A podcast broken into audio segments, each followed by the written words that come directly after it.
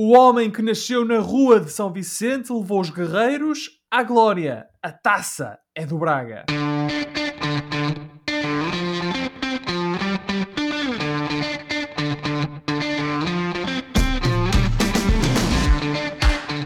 Bem-vindos a mais uma emissão dos Meninos de Ouro. Eu sou o Filipe Vieira e comigo estão José Lopes e o João Pedro Oliveira e estamos novamente reunidos para uma conversa transatlântica sobre futebol. Eu estou nos Estados Unidos, o Oliveira está no Reino Unido e o Josué está em Portugal. João Pedro, boa noite. Já fizeste a festa toda? Andaste pelas ruas de Londres com a camisola do Braga? Muito boa noite, Filipe. Muito boa noite, Josué. Não, não fiz a festa, fiz a festa em casa só e, e, com muita felicidade e alegria e alívio, e alívio. Uma festa responsável e socialmente distante? Totalmente socialmente distante, Filipe. Muito bem. Muito não, não entrou nem saiu ninguém em a minha casa ontem à noite, por isso, no worries. Muito bem, e tu, José, pelo contrário, já, já penaste o que tinhas a penar pelo Benfica, já choraste o que tinhas a chorar, ou o facto de ser o Braga dói menos? É, por ser o Braga, realmente o sofrimento acaba por estar um pouco amenizado, mas de todo, toda a maneira, eu acho que isto foi mais um prego na cruz, por assim dizer, que tem sido uh, este calvário da, da, da, época do Benfica, deste calvário de Jesus, exatamente, desta época 2020-2021 e portanto vai ser preciso fazer aqui um luto muito grande uh, para ver se conseguimos efetivamente ultrapassar o trauma desta época bastante triste. Eu estou aqui, eu estou aqui se vocês quiserem falar sobre isso, amigos. Josué, vais ter o verão todo para fazer o luto, podes ir à praia e esquecer o Jesus e os problemas do Benfica 2021 a banhos. Espero bem que sim. Vamos também dar as boas-vindas aos ouvintes da Rádio Barcelos, que se juntam a nós todas as terças-feiras às 23 horas. Como já perceberam, vamos falar da Taça de Portugal, é o prato forte desta emissão, a final da taça entre Braga e Benfica. Mas também vamos olhar para as escolhas de Fernando Santos para o Euro, para a última jornada da nossa Liga e vamos também fazer uma antevisão das finais das provas europeias que estão marcadas para esta semana, Liga dos Campeões e Liga Europa. Mas como eu disse, vamos começar em Coimbra, vamos começar com a final da Taça Portugal, vamos começar com a festa do Braga. Ora, o Sporting de Braga derrotou o Benfica por 2-0 e conquistou a terceira taça do seu historial. Foi um jogo com uma história até relativamente simples. O Braga entrou melhor, jogou melhor e foi sempre melhor que o Benfica em todo o jogo. Uh, o Braga jogou na profundidade e aproveitou os passos que o Benfica ia dando atrás. O jogo fica marcado uh, por um lance polémico aos 17 minutos, com a expulsão do guarda-redes Elton Leite. E assim que o Braga chegou ou viu-se em superioridade numérica, passou a ser uma questão de tempo até que os arsenalistas convertessem esse domínio em golos. Sobre o intervalo, Lucas Piazon aproveitou um desentendimento entre Vertonghen e Otamendi para fazer um chapéu fantástico e o primeiro gol do Braga. E já perto do final da partida, Ricardo Horta encostou a passe da Belo Ruiz e confirmou a vitória do Braga. Pelo meio ficaram muitas outras oportunidades para marcar e o Braga até poderia ter goleado. João Pedro, enquanto adepto do clube vencedor, uh, vou-te dar a oportunidade para uh, partilhares connosco a tua reação imediata a este jogo. Quando teus, as tuas emoções assim que viste, tu acreditaste só quando o Horta marcou o segundo golo ou após o gol do Piazão já estavas, ah, está mais ou menos ganho? Eu, como eu não tenho memória curta, Filipe, lembro-me do jogo do Sporting, entre o Braga e o Sporting, em que o Braga ficou em superioridade numérica também à volta dos pai, 18 minutos e, e, a coisa não correu assim tão bem. Portanto, confesso que só quando o, o Ricardo Horta selou o, o triunfo com o, com o 2-0 é que acreditei mesmo que o Braga ia ganhar a taça sem dúvida nenhuma. José, a época do Benfica só poderia ter acabado desta forma, não é? Ó oh, Filipe, eu acho que tens toda a razão nessa conclusão que estás a tirar, porque não podia ser de outra maneira. Um, é certo que o jogo de ontem era um jogo especial, é certo também que o Benfica, e como também tu referiste há pouco, existe um lance de decisão duvidosa que foi utilizado pelo, pelo, pelo Benfica para justificar o resultado, mas nós também iremos falar disso um bocadinho mais Vamos falar disso, sim. Mas de toda a maneira, uh, há que ter noção de uma coisa. Ainda antes da expulsão do Alton Leite, o Benfica não estava por cima do jogo nem pouco mais ou menos. Estávamos a ter um Braga dominador, estávamos a ter um Braga com um maior pêndulo ofensivo, estávamos a assistir a um Braga melhor. E portanto, uh, um Braga, lá está, e, e, daí eu também indo repescar um pouco com as minhas declarações da, da semana passada, um Braga que, iria, que teria que ter necessariamente uma abordagem diferente ao jogo. E teve-a. Vimos, uh, vimos o melhor Braga uh, em competição nos últimos meses na final da taça e portanto eh, eu não tenho dúvidas nenhumas que de facto eh, a equipa, eh, e tendo em conta aquilo que foi a prestação da equipa do Benfica, quer na primeira parte, quer na segunda, e já lá está, vamos daqui a pouco falar sobre a questão do lance de arbitragem, eu acho que a vitória é inteiramente justa para o Braga, incluindo mesmo quanto aos números do marcador no final. Sim, e de facto o Braga uh, vence, e se calhar no que estás a dizer, o melhor jogo dos últimos meses, portanto o Braga estava a guardar o melhor para o fim. E João Pedro, o, o Carvalhal pareceu-me que preparou muito bem este jogo, uh, porque conseguiu explorar uma das grandes fragilidades do Benfica, que é uma completa incapacidade para defender em profundidade. Ora, eu não sei se o problema são os centrais, uh, neste caso Morato, Vertonghen e Otamendi, se é toda a estrutura que Jorge Jesus montou uh, esta época, mas o facto é que o Benfica insiste em jogar com uma linha defensiva subida mas depois não tem os processos defensivos necessários para conseguir uh, defender a profundidade. O Braga, com jogadores muito fortes num para um, aproveitou e explorou essa, essa fragilidade do Benfica. Uh, o, o Diogo Gonçalves deve estar a ter pesadelos com o Galeno, por exemplo. Quer dizer, foi, foi uma coisa muito, muito complicada. E, e com pesadelos com o Jorge Jesus, de tanto que o Jorge Jesus eh, barrou com ele. Uh, ao ponto de que se calhar teria sido melhor tirá-lo a ele uh, em vez do Pizzi, uh, quando o, guarda-redes Eldon do Benfica foi expulso, porque pareceu-me que o Benfica também sentiu um bocado a falta do, da polivalência e da liderança do, do Pizzi no jogo. No entanto, nós não podemos tirar o grande mérito do Braga nesta, nesta final. Um, o, o, Braga, como o José disse há bocado e bem, o Braga já estava melhor antes da, da expulsão e o, porque o, Benfica melhorou imediatamente a seguir, reagiu, mas na segunda parte os arsenalistas melhoraram logo e podiam até ter marcado 3 ou 4 golos. Não fosse ali um grande corte de Otamendi, por exemplo, um, um bom bloqueio que eu lembro-me de ver do, do Vertonghen e também uma boa exibição do Vlaco Dimos, apesar do precalço no primeiro golo, em que, golo, em que na minha opinião, reparte culpas com o, com o um, central. Mas concordas uh, com a noção de que o Carvalhal leu muito bem este jogo? Aliás, este foi o quarto jogo entre Benfica e Braga esta época. Foi a terceira vitória do Braga sobre o Benfica esta temporada.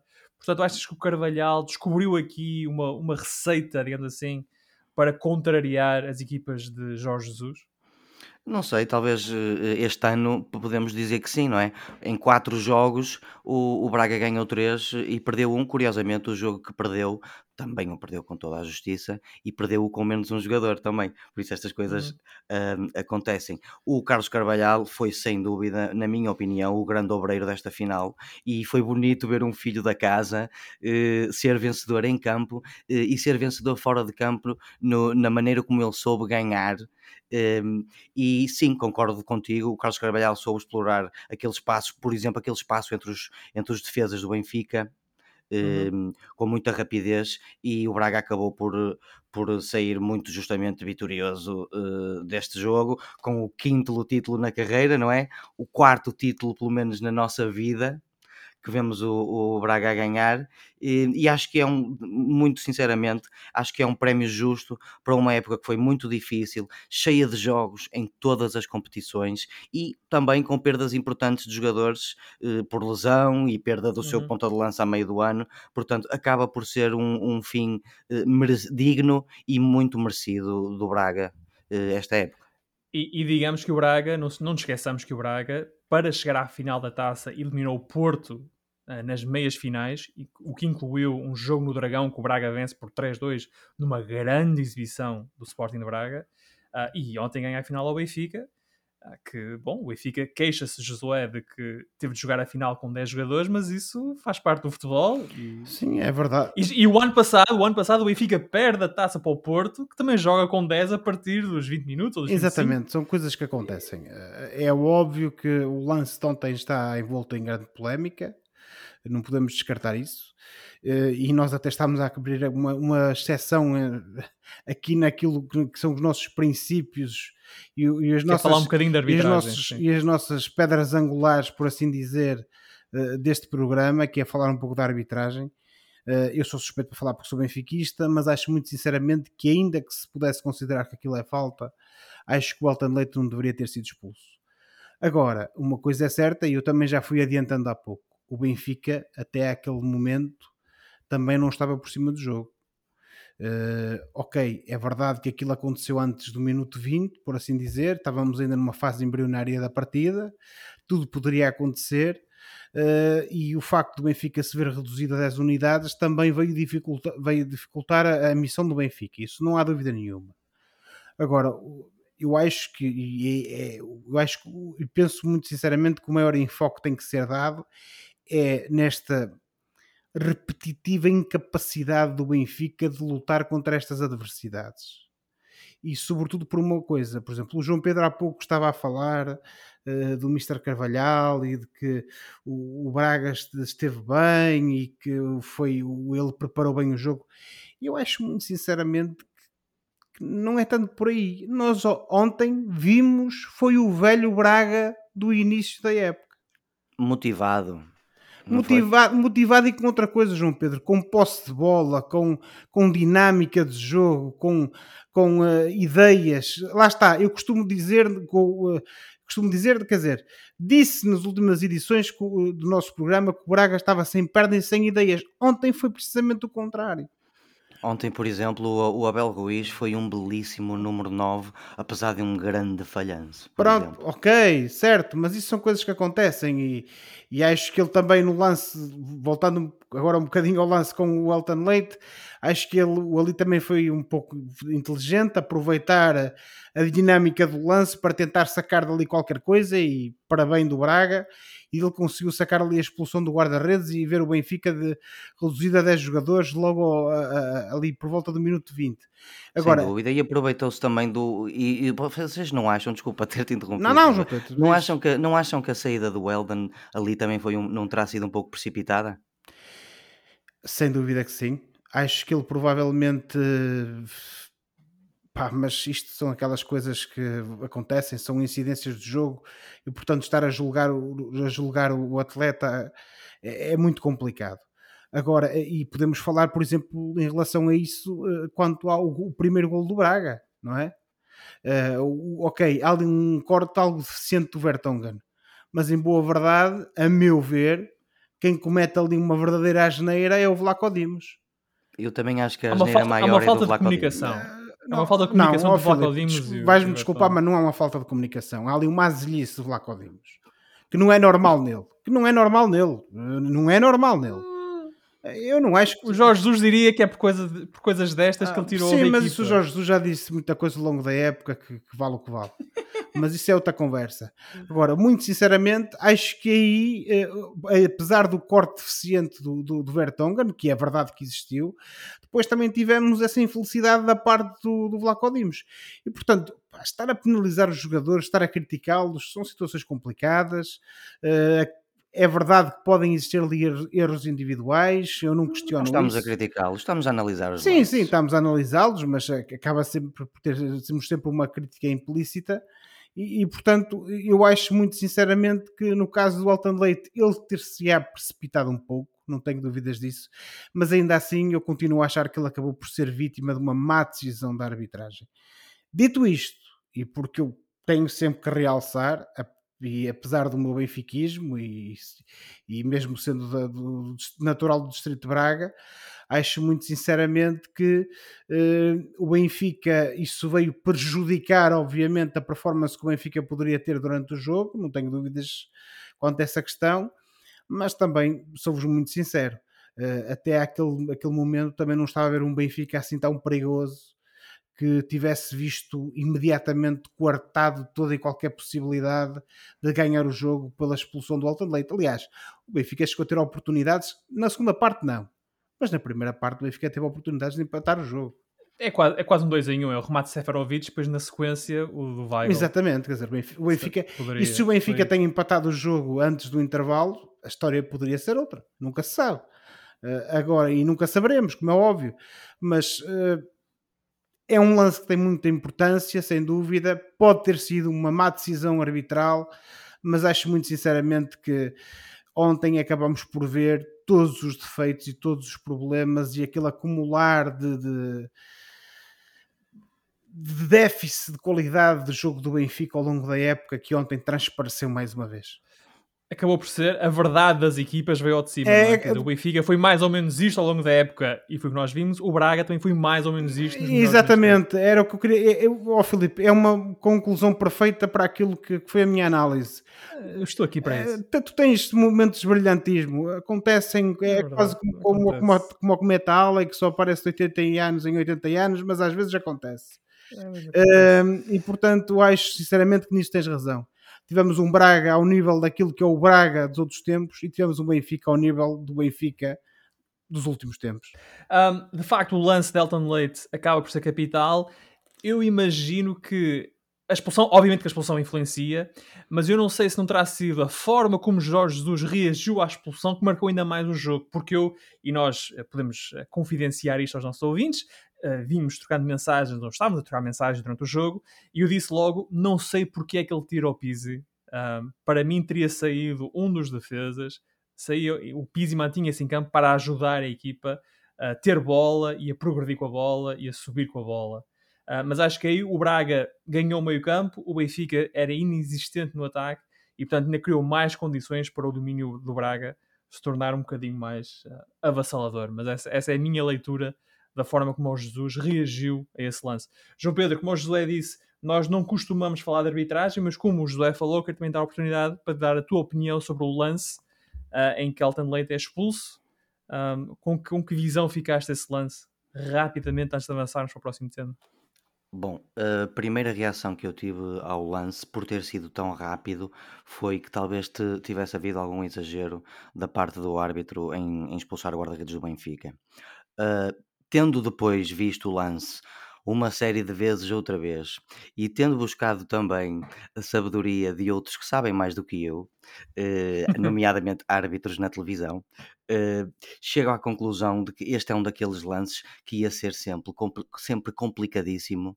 Eh, de, fosse qual fosse a decisão do árbitro. Isto é daqueles lances cinzentos muito difíceis de ajuizar, porque no papel, nas regras, da arbitragem, segundo dizem os árbitros, se estás em posição frontal para a baliza e o teu último jogador é o guarda-redes e o guarda-redes faz falta, então de facto tens que expulsar o jogador. No entanto, se bem que a, que a posição da jogada é central, a, a, última posição do jogador acaba por ser lateral.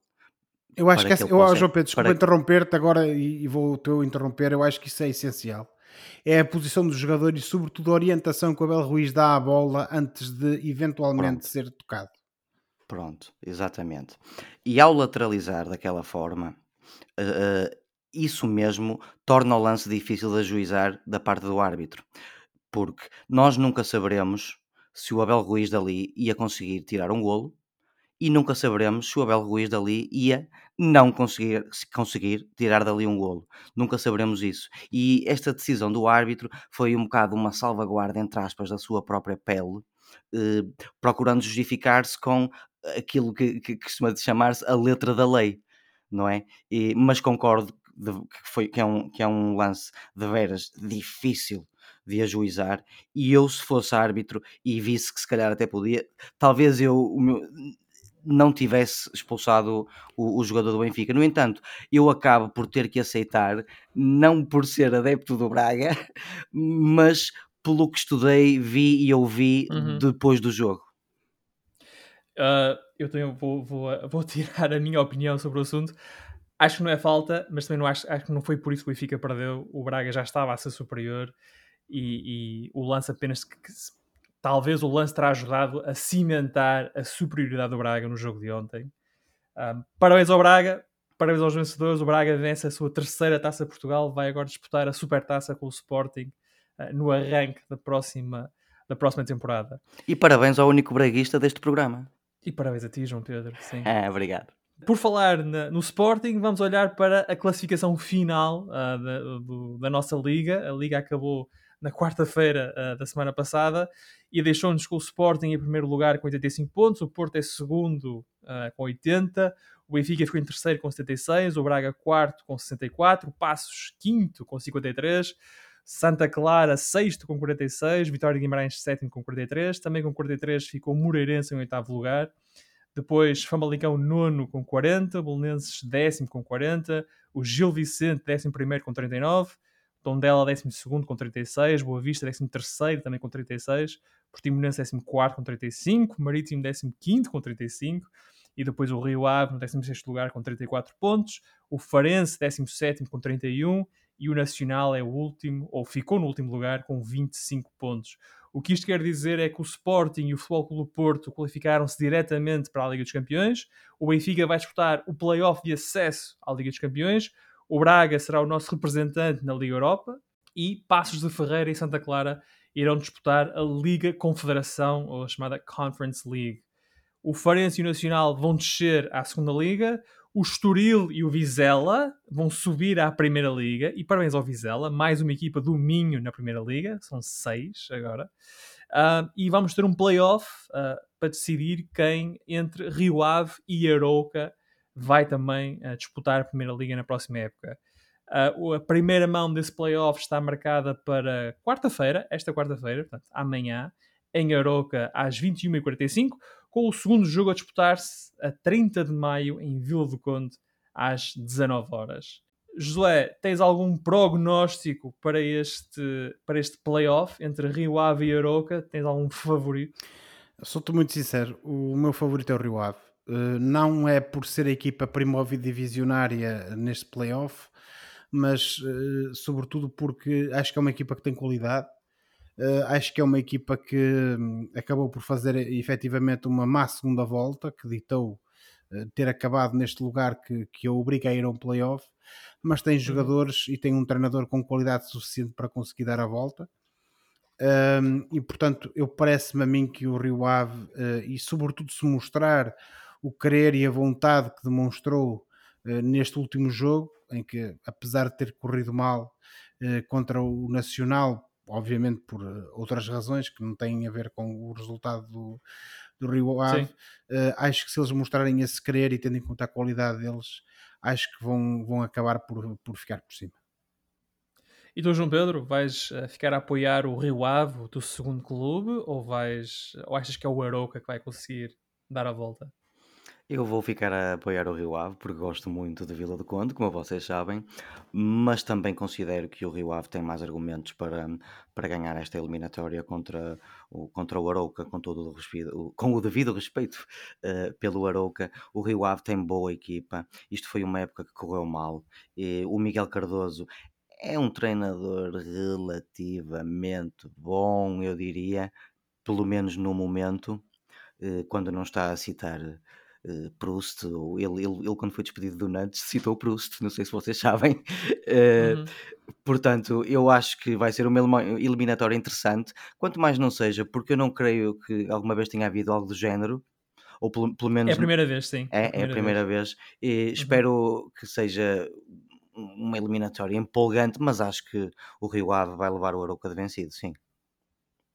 Ora bem, para testuar, eu que apoiei o Rio Ave ao longo de toda a época e disse: não, o Rio Ave vai fugir ao playoff, o Rio Ave vai fugir à descida. Estou zangado com o Rio Ave.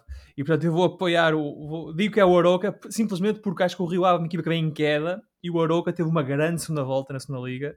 Uh, fechou a um ponto do Vizela e, e acho que o Aroca chega com a motivação em cima para este jogo com o Rio Ave, mas de facto o Rio Ave tem um bom plantel e acho que um jogador como Francisco Geraldes seria uma pena se, se deixássemos ter um jogador como o Geraldes na, na Primeira Liga. Recordo então que uh, este playoff entre Rio Ave e Aroca disputa-se esta semana. Amanhã, quarta-feira, é a primeira mão em Aroca e depois no domingo a segunda mão no Estádio dos Arcos, em Vila do Conde. Vamos agora dar um salto ao Euro 2020, que está quase aí. Uh, Fernando Santos anunciou na semana passada a lista de 26 jogadores que vão representar Portugal, o campeão em título, na prova. E para quem ainda não ouviu, aqui fica a lista dos 26. Ora, guarda-redes temos Anthony Lopes, Rui Patrício e Rui Silva. Defesas temos João Cancelo, Nelson Semedo, José Fonte, Pep, Rubem Dias, Nuno Mendes e Rafael Guerreiro. Médios temos Danilo, João Palhinha, Rubem Neves, Bruno Fernandes, João Moutinho, Renato Sanches, Sérgio Oliveira e William Carvalho. Avançados temos uh, Pote, ou Pedro Gonçalves, André Silva, Bernardo Silva, Ronaldo, Diogo Jota, Gonçalo Guedes, João Félix e o Rafa Silva do Benfica. Um, olhando para esta lista de 26 jogadores, vocês veem alguma surpresa? Há aqui alguém que que está e que não deveria estar, ou alguém que não está, mas deveria estar. Uh, José, o que é que tu achas? Não, Filipe, eu acho que no geral uh, a, lista de, de convocados do, do Mr. Fernando Santos corresponde àquilo que já era expectável, sobretudo tendo em conta os, as últimas partidas que foram jogadas pela seleção nacional. Uh, e se formos a ver uh, aquilo que tem sido a realidade destes jogadores nos seus próprios clubes, efetivamente têm feito bons percursos, uh, têm feito boas épocas e, portanto, uh, não, não tenho, acho que não existem aqui grandes surpresas.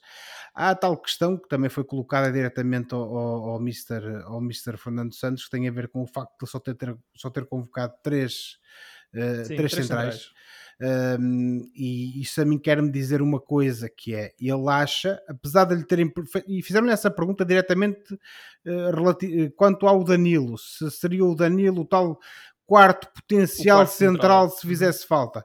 Ele disse que não, disse que não via isso dessa forma, mas eu acho muito sinceramente que há de haver ali um jogador, seja um centrocampista, seja alguém que tenha sido convocado para uma das laterais da defesa, que ele vê com capacidade, caso haja essa necessidade, uh, de efetivamente uh, uh, transformar o jogador no, no, no, no, central. dito isto, foi com algum agrado que vi o Rui Silva do Granada ser convocado, que não é muito normal. o Granada fez uma boa época em Espanha, o Rui Silva também uh, enquanto guarda-redes da, da, da, equipa. Olha que o Rui Silva normalmente é chamado, é o terceiro Sim, guarda-redes. sim, eu sei que sim, mas uh, estamos a falar da convocatória para o Euro, portanto, apesar dele normalmente hum. ser chamado, acho que essa confirmação de facto vem, vem validar aquilo que é que é o, o, o, a, a, aposta que o Mr. Fernando Santos faz nele. E depois também deu para perceber que há aqui um jogador não vou dizer que é um jogador fetiche ou é um jogador que uh, o Mister tem alguma, um, algum gosto ou alguma uh, estima especial por ele, mas de facto também temos que falar da questão do, do William Carvalho uh, e também que foi algo que foi abordado pelo Mister Fernando Santos. que também foi chamado, e a meu ver, bem chamado, também é um, um jogador que eu acho que tem muita qualidade. e para o último, para concluir, acho muito sinceramente que não podemos deixar de fazer a referência uh, ao João Moutinho, com os seus 34 anos e a jogar no Wolverhampton. Continua a ser uma peça que uh, os selecionadores de, de, de, Portugal ao longo dos anos continuam a achar como imprescindível para, para aquilo que são. Tira, tirando o Carlos Queiroz. Tirando, mas eh, não falamos de coisas tristes, não é? Uh, tirando isso, uh, continua, acho que dá, temos que fazer essa menção, porque de facto o João Moutinho, aos 34 anos, continua em grande forma e continua a ser um grande jogador com muito para dar à seleção nacional. E poderíamos argumentar que o João Moutinho continua a ser o melhor médio puro uh, do futebol português. Em boa verdade. É uma conversa, é uma conversa que é, Podíamos ter, ter essa conversa, mas em sim. boa verdade não tenho de grandes dificuldades em concordar com, contigo sobre isso, porque efetivamente acho que, acho que é o caso.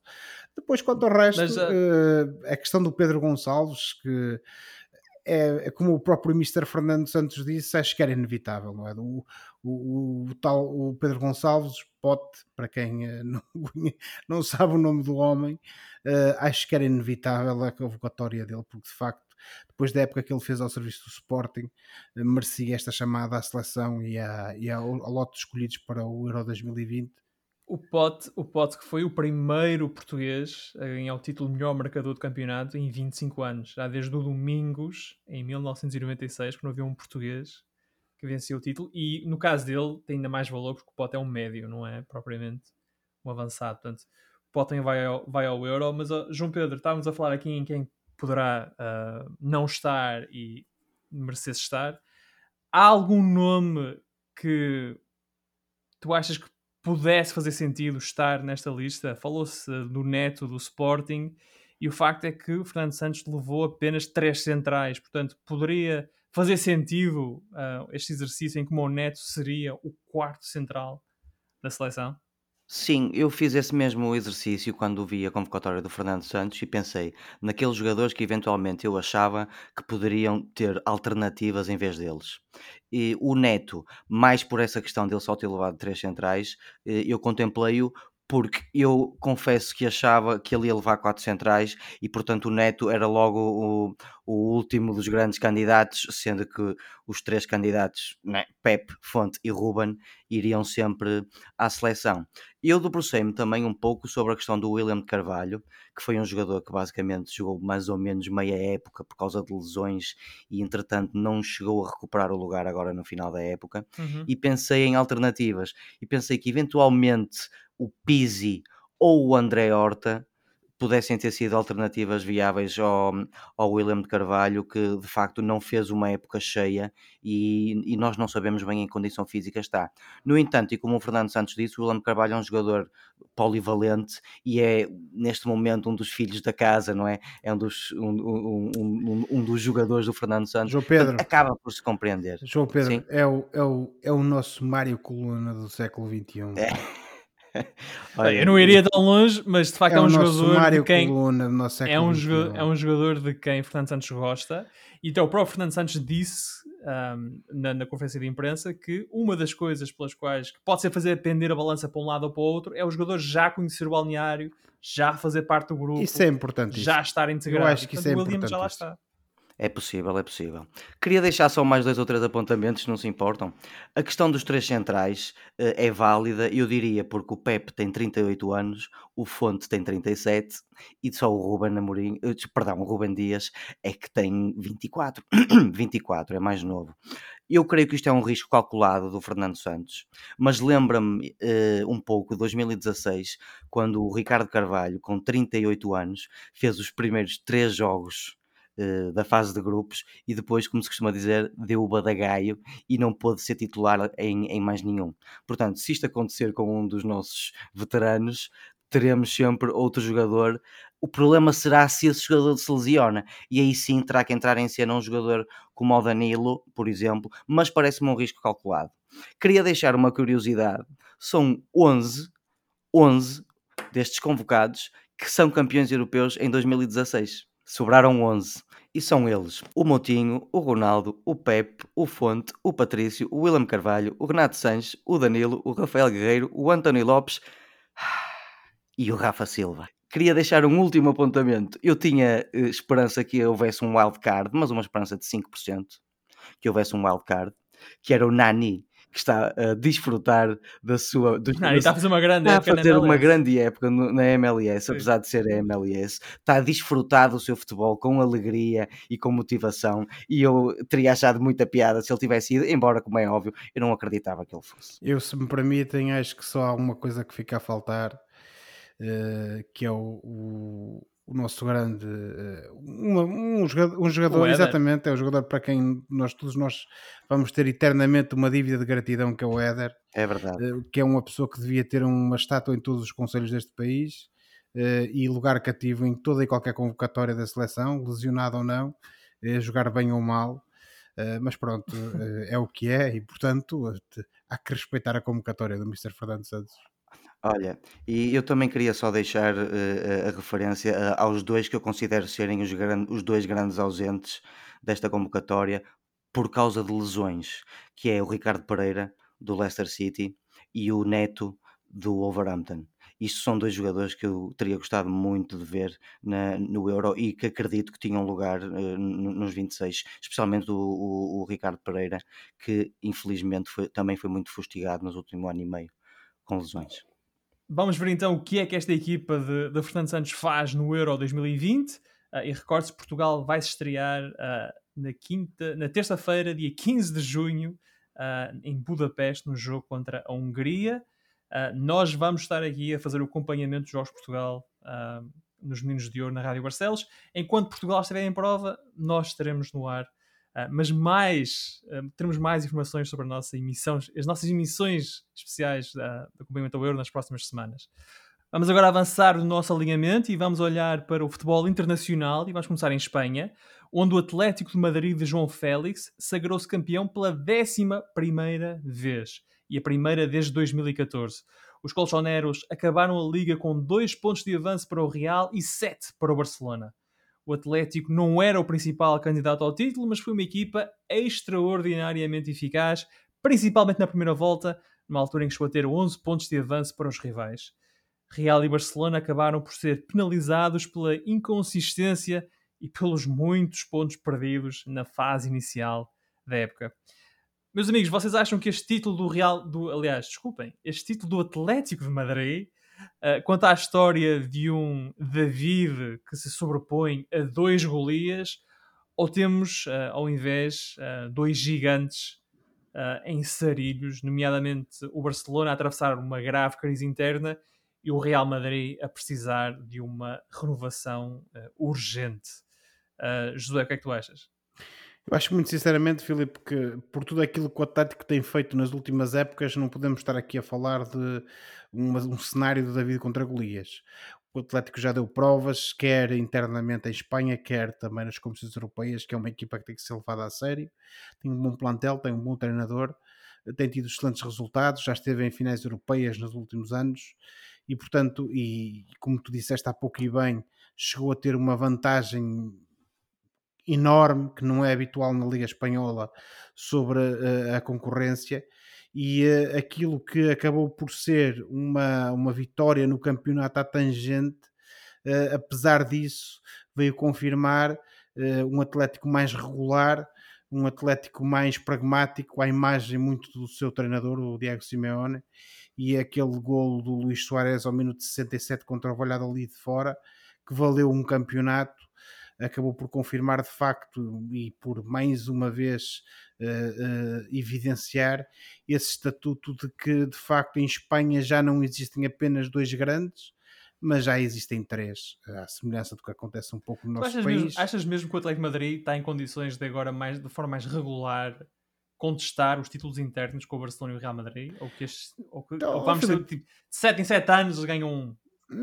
É verdade que existe esse, esse distanciamento temporal, mas o certo é que aquilo que temos visto nas últimas épocas, e, e, como tu dizias há pouco na introdução que fizeste, à questão que me colocaste, uh, o Barcelona está a atravessar uma crise, o Barcelona tem que se reinventar, o Barcelona tem que tem que mudar, há ali muita coisa que tem que ser mudada e não vamos agora estar a falar sobre esse assunto. O Real Madrid é uma equipa que precisa desesperadamente de um rejuvenescimento, porque independentemente da qualidade dos jogadores, os jogadores já estão numa fase descendente da carreira deles. Uh, os jogadores mais jovens que têm vindo a ser contratados, integrados no plantel, uh, são poucos e, apesar, e além de serem poucos, uh, não têm dado os resultados que muitas das vezes, que muitas vezes que estaria à espera que dessem. peço desculpa. e portanto, eu acho muito sinceramente que o Atlético que tem uma equipa com um misto de experiência, com juventude, com ambição, uh, tem condições para nos próximos anos, à semelhança do que fez esta época, se continuar a intrometer na luta pelo título. E portanto, eu acho muito sinceramente que o Atlético, fruto desse, desse percurso que tem vindo a fazer, já não é aquela equipa que de vez em quando intromete-se entre os dois da frente e, que pode eh, ganhar um campeonato ou fazer ou ganhar uma taça ou fazer uma assim uma qualquer coisa de bonito de fora de, do normal. Acho que esta época demonstra isso e portanto, dependendo daquilo que o Atlético, que o Barcelona, perdão, e que o Real Madrid façam em termos de preparação das próximas épocas, nós poderemos começar a assistir em Espanha cada vez mais e novamente na próxima época ou um, ou um duelo, ou neste caso não é um duelo, mas ou uma luta de tripartida entre o Atlético, o Barcelona e o Real Madrid pelo domínio do, do campeonato espanhol. Os três grandes em Espanha. Um, quem diria? Quem diria? Hein? João Pedro, o que é que, quando tu vês o Atlético Madrid campeão, é que, no que é que tu pensas? Sonhas também com o Braga campeão em Portugal? Consegues traçar esse paralelismo? ou, ou não, porque de facto, como o José diz, o Atlético de Madrid não é propriamente um, um clube de, de, classe média, é um clube já também com uma certa infraestrutura e com pergaminhos na Europa e mesmo em Espanha. Sim, não, não, não traço esse paralelismo direto com, com o Braga de todo, porque o Atlético é uma equipa que de vez em quando vai sendo campeã, quando muito traçaria um paralelismo com o Sporting Clube de Portugal, não é? Uh...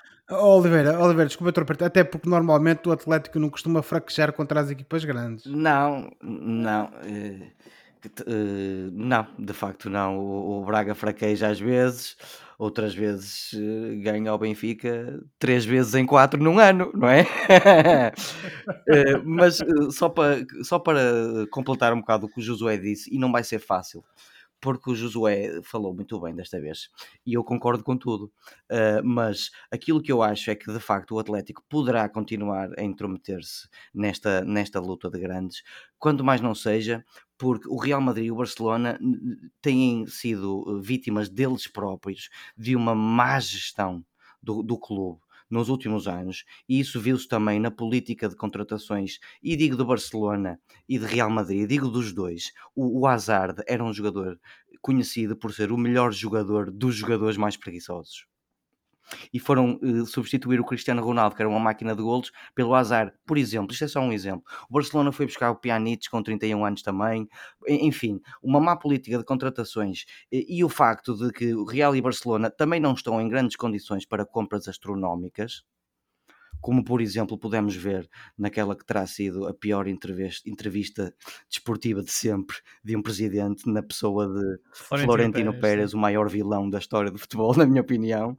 Uh, o Real Madrid não está em condições de ir buscar um Mbappé, por exemplo, para lutar pelo campeonato. Portanto, eles vão ter que continuar a aproveitar dos jogadores velhos e a tentar sacar alguma sorte dos jogadores que contratam e dos jogadores novos. Portanto, sim, eu vejo uma boa possibilidade de o Atlético, apesar de praticar um futebol que não é muito bonito, continuar a intrometer-se pela consistência que tem tido, pelo menos desde 2014, desde que o El Cholo Simeone eh, assumiu a rédea da equipa. Fico então aqui, desde, desde Barcelos, ou desde a Rádio Barcelos, os parabéns ao Atlético de Madrid pelo título uh, em Espanha. E os parabéns ao Soares pela chapada de luva branca que deu ao Barcelona, deu marcando ao Barcelona. 21. Aliás, ele fala nisso, ele fala nisso na entrevista que deu após o título, ele fala precisamente no Barcelona e como. O, o dispensaram e, e, quiseram correr com ele à pressa no clube Ofereceram ao rival, ofereceram uma prenda ao rival. Essa prenda marcou 21 golos, inclusive é o golo do campeonato. Ora, esta semana disputam-se também as finais das duas provas de clubes da UEFA. A Liga Europa resolve-se na quarta-feira no desafio entre o Manchester United e o Villarreal em Gdansk, na Polónia. E no sábado, o Porto, a cidade do Porto, recebe a final da Liga dos Campeões entre Chelsea e Manchester City. E vamos começar por aqui, pela final da Champions. Uh, eu quero saber quais, quais são as expectativas que vocês têm para este jogo entre estas duas equipas inglesas. Uh, o City, como nós uh, sabemos, foi um campeão confortável em Inglaterra, mas esta época foi eliminado nas meias finais da Taça de Inglaterra pelo Chelsea e perdeu também recentemente com os Blues para o campeonato. Vocês acham que o City parte em vantagem porque é o campeão e, e tem equipa mais experiente e mais uh, consolidada, ou o Chelsea uh, tem aqui uma oportunidade, uma vez que, de facto, venceu os últimos dois jogos contra o City, um deles, lá está, um jogo a eliminar. João Pedro, como estás em Inglaterra, vou deixar falar primeiro. Muito obrigado. Bom, eu acho que, como toda a gente acha, o City é favorito, mas tenho a certeza que o Chelsea vai vender cara esta derrota.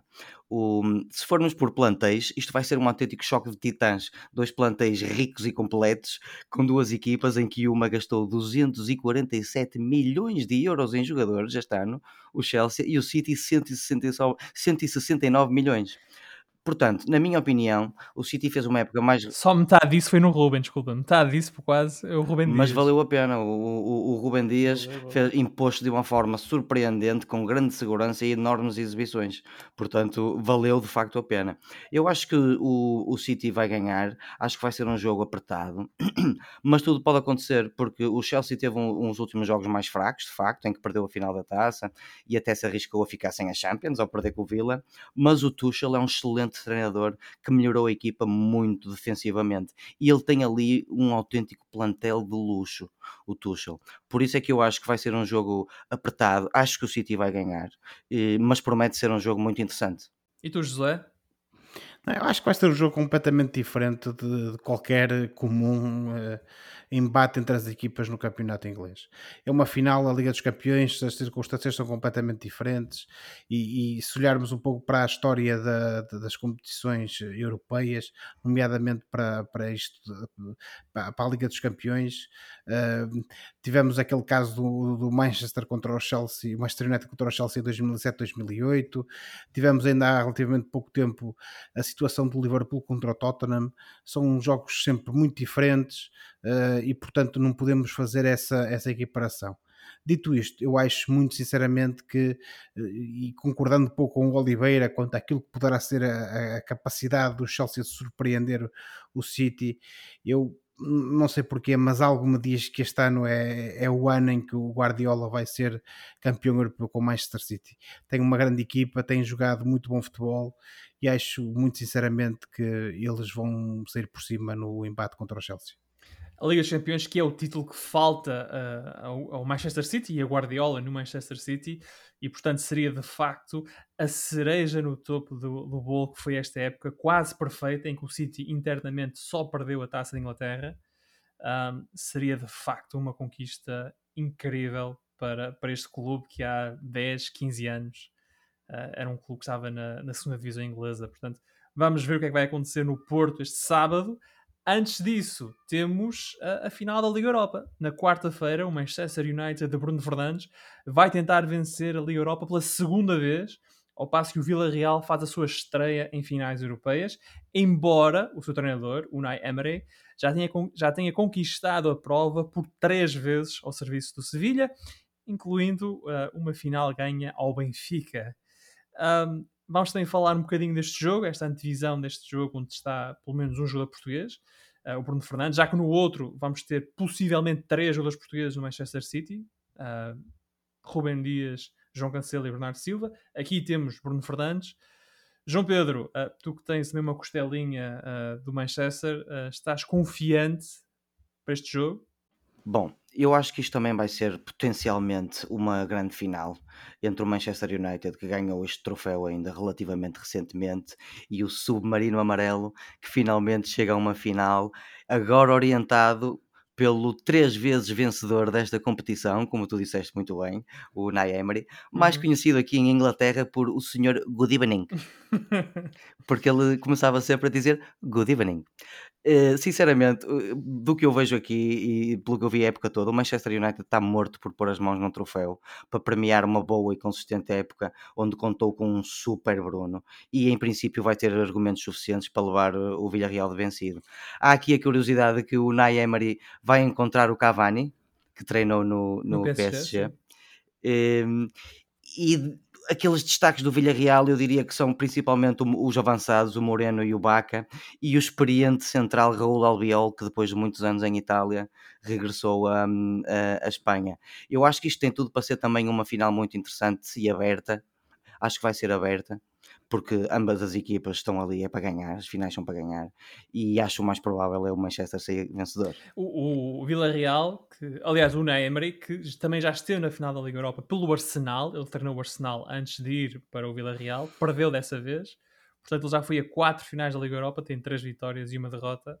Uh, vamos ver o que é que acontece. O treinador do, do Manchester United, da última vez que, o, que os Red Devils venceram este troféu, era José Mourinho, que irá ver o jogo talvez em Roma, já a preparar a sua próxima temporada. Mas antes disso, voltando a este jogo, Josué, quais são as tuas expectativas para este Manchester United Vila-Real?